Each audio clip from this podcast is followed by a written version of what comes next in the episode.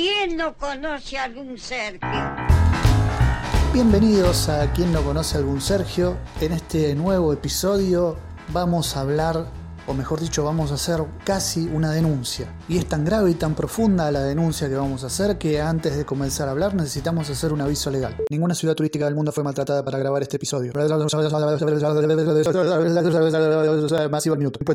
Parece ser que el cine nos engañó una vez más y las ciudades más famosas del mundo, más conocidas del mundo, aparentemente no son como el cine nos mostraba que eran, o no las percibimos de la misma manera en que el cine nos las mostró. Por supuesto, ustedes, mediatizada, es una imagen que está mediatizada, pasa por un aparato, no la ves, no tenés la experiencia directa, sí, ya sé, bueno, pero por ahí no será que construimos culturalmente determinadas imágenes de determinadas ciudades que en la realidad no son así? Digo, capaz, la imagen que tenemos de Venecia, la imagen que tenemos de Roma, de Berlín, de Londres, de Nueva York, sobre todo con aquellas series tan famosas de los años 70, las calles de San Francisco, las series, las películas de persecuciones con autos por esas callecitas, que el Empire State, que la Quinta Avenida, que el Rockefeller Center. Y Johannesburg. ¿Son así en realidad? Y partamos de una base ¿Son tan diferentes a Buenos Aires? Calculo que sí, obviamente, todas las ciudades son diferentes entre sí. Pero esto fue el puntapié inicial de esta idea y de esta duda que nos surgió. Recorriendo distintos videos en YouTube, videos de, en HD o 4K de, caminatas por distintas ciudades del mundo, hagan el ejercicio, quizá esta es la recomendación del día, hagan el ejercicio de buscar en YouTube recorridas por distintas ciudades del mundo en HD o en 4K. Estábamos en Berlín, caminando por Berlín, obviamente viendo un video de gente que caminaba por Berlín, y empezamos a tener el siguiente pensamiento. Che, pero eso parece Corrientes y Alem, todas calles de Buenos Aires. Che, pero eso parece Buenos Aires. Che, pero esto otro parece Buenos Aires. Y así con videos de Londres, y así con videos de Nueva York y de otras ciudades. ¿Qué pasó? ¿O qué nos parece que sucedió? El HD, a mi modo de ver, a mi criterio, se parece mucho a la realidad. Para cualquiera, para cualquier experto en video o en imagen, esto sería una ventaja fabulosa. ¿Qué mejor queremos? Que un aparato reproduzca la realidad casi a la perfección, porque nunca es a la perfección. Yo que tengo el ojo medio viejo, eh, prefiero que no, prefiero que la imagen mediatizada se parezca a una imagen mediatizada o si querés artística entre comillas y que no se parezca a la realidad. Para realidad ya tenemos la realidad. Entonces, resumiendo un poquito, lo que nos pasó es que al ver estos vídeos en HD se parecía mucho a la realidad y al parecerse mucho a la realidad resultó ser que, por ejemplo, Sé que algunos se van a poner locos y van a decir, no, van a, no vas a comparar una cosa con otra. Bueno, estas imágenes puntualmente que vimos de Nueva York, por ejemplo, parecían Buenos Aires.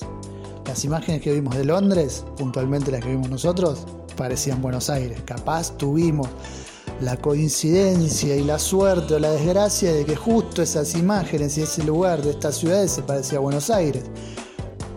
Pero no se trata de Buenos Aires, se trata de que el HD te empareja la realidad, es decir, las grandes ciudades, incluidas Buenos Aires, entre sí, tienen caracteres bastante en común. ¿Y a qué vamos con esto? Que las ciudades que nosotros conocemos a través del cine, las vemos de otra manera. Venecia, Florencia, Londres, Nueva York, Chicago, Manhattan. Y Johannesburg. Vistas a través del material fílmico son otra cosa, se ven diferentes, se ven con una luz diferente, se ven con un brillo diferente. No sé cómo explicarlo, alguien, algún experto en, en imagen lo sabrá decir, pero una imagen de cine no se ve como la realidad. Para mí, visión completamente subjetiva, una imagen de cine por supuesto es mucho mejor que la realidad. Estamos acostumbrados, la mayoría de los que no hemos tenido la suerte de viajar por el mundo, estamos acostumbrados a conocer las grandes ciudades del mundo a través del cine y tenemos esa imagen grabada, la imagen del cine. Cuando ahora tenemos acceso a través de YouTube y distintas plataformas a conocer, a hacer paseos virtuales por distintas ciudades grandes, nos encontramos con imágenes en calidad HD o en 4K que es muy parecida a la realidad. Y ahí vemos una imagen de esas ciudades que no estamos acostumbrados a ver. Casi, casi, esto es una barbaridad, quizá lo que voy a decir, pero la sensación que me da después de ver la Manhattan, que no es la Manhattan de Woody Allen, digo, che, pero sí, es linda, pero tampoco es muy diferente a otra cosa, digamos. Y eso es lo que vemos como uno de los grandes engaños del cine, tal vez. O de que mm, en estos tiempos que corren tenemos a la mano herramientas como para comparar una cosa y otra. Siempre hago hincapié en lo mismo. Nosotros que no hemos podido viajar por el mundo, como para comparar la realidad de una ciudad con la imagen cinematográfica de una ciudad. De todas formas, creo que tenemos que agradecerle una vez más al cine, además de toda la magia que nos regala, además de las historias que nos cuenta, de ponernos esas imágenes fabulosas en la cabeza. Y este, queridos amigos, es un episodio aparentemente corto y con mucha bla bla, con mucho de hablar.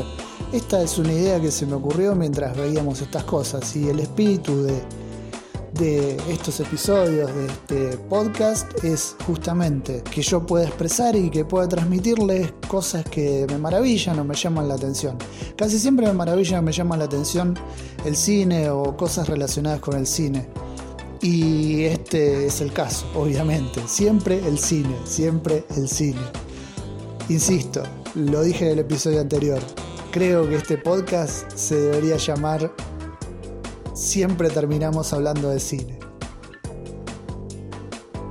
Gracias amigos, amigas, conocidos o lo que sean. La semana que viene habrá un nuevo ¿Quién no conoce algún Sergio? Hasta luego.